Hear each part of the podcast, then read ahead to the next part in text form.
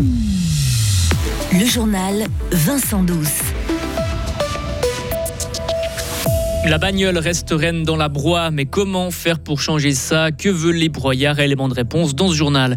Israël blessé, Israël choqué après l'attaque du Hamas, mais Israël est un État, il doit répondre du droit international, contrairement au Hamas.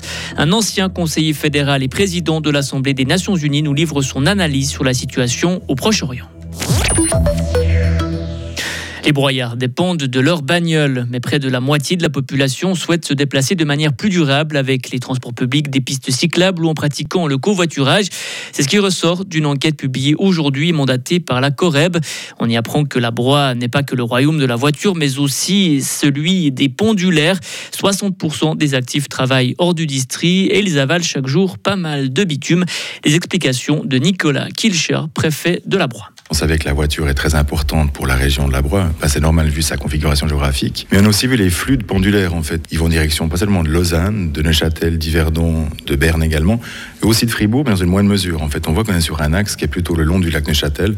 Et c'est clair qu'on se rend compte que cette étude était vraiment nécessaire pour savoir quels sont les besoins de notre population, parce qu'on a beaucoup d'analyses plus générales, plus méta. Et là, on a vraiment qu'est-ce que souhaite avoir le broyat. Et là, on pourra vraiment se consacrer à essayer de trouver les meilleures solutions pour, pour nos habitants.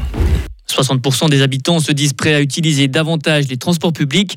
Comment les encourager? La réponse de Lionel Conus, secrétaire général de la Corep. On pourrait par exemple sur quelques mois offrir des abonnements de transport public et discuter avec les gens, voir pourquoi ils ont utilisé ces transports ou pas.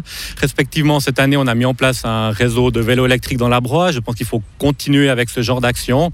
Et ensuite, bien sûr, il y a du travail un peu plus de longue haleine, que ce soit au niveau du développement d'infrastructures sécurisées pour la pratique du vélo, du développement encore de l'offre en transport public. Et donc là, c'est un travail qui doit se faire avec les communes, avec les partenaires des services de la mobilité cantonaux ou avec les prestataires de transport. Près de trois quarts des habitants de la Broye possèdent un vélo, 30% ont même un vélo électrique. Et l'étude montre que la voiture, sur des petits déplacements entre 5 et 15 km, peut être facilement remplacée par le vélo. Une mise à jour nécessaire. Le Grand Conseil fribourgeois entre en matière concernant une nouvelle loi cantonale sur la protection des données. Le texte actuel date de 1994, autrement dit une éternité avec le développement des technologies. Il faut donc s'adapter, un constat soutenu par l'ensemble des partis. Et ce texte doit aussi permettre au canton de se conformer à la loi nationale en la matière. L'ONU lance cet appel. Elle exhorte les deux camps d'arrêter de viser des civils. Car depuis samedi et la reprise de la guerre entre le Hamas et Israël, les découvertes macabres se suivent. Et ce sont surtout les civils qui vont continuer de payer un lourd tribut à cette guerre, Hugo Savary notamment à cause du siège promis par Israël à Gaza. Près de 190 000 Palestiniens ont déjà fui leur maison pour se réfugier dans des bâtiments de l'ONU. La peur de l'imminence de l'attaque fait trembler la population.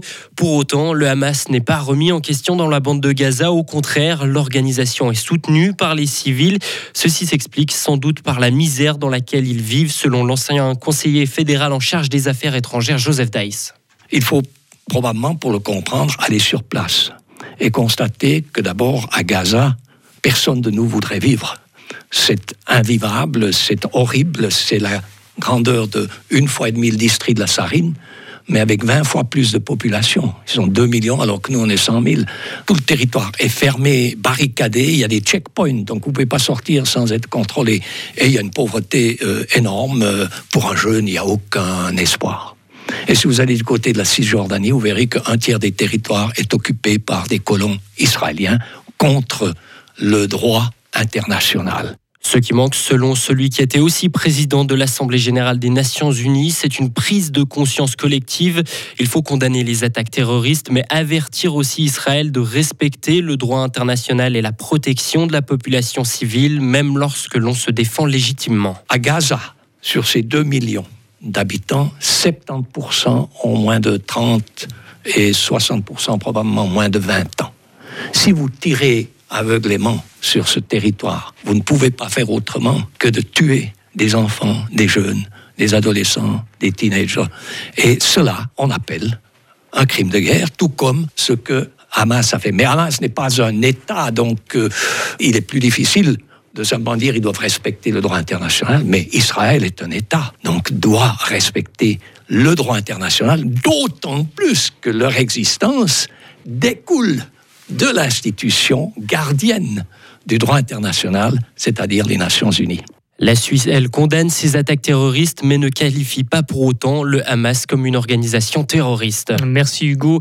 Et la commission de la politique de sécurité du Conseil national veut elle punir le Hamas. Elle demande des sanctions contre l'organisation. Elle veut aussi interdire le Hamas.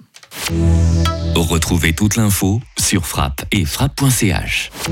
La météo avec Helg Agividier, votre partenaire pour la réparation et maintenance en chauffage, sanitaire et ventilation est là pour vous. Helg.ch Le temps de demain, c'est encore du soleil avec des chaleurs relativement hautes pour la saison.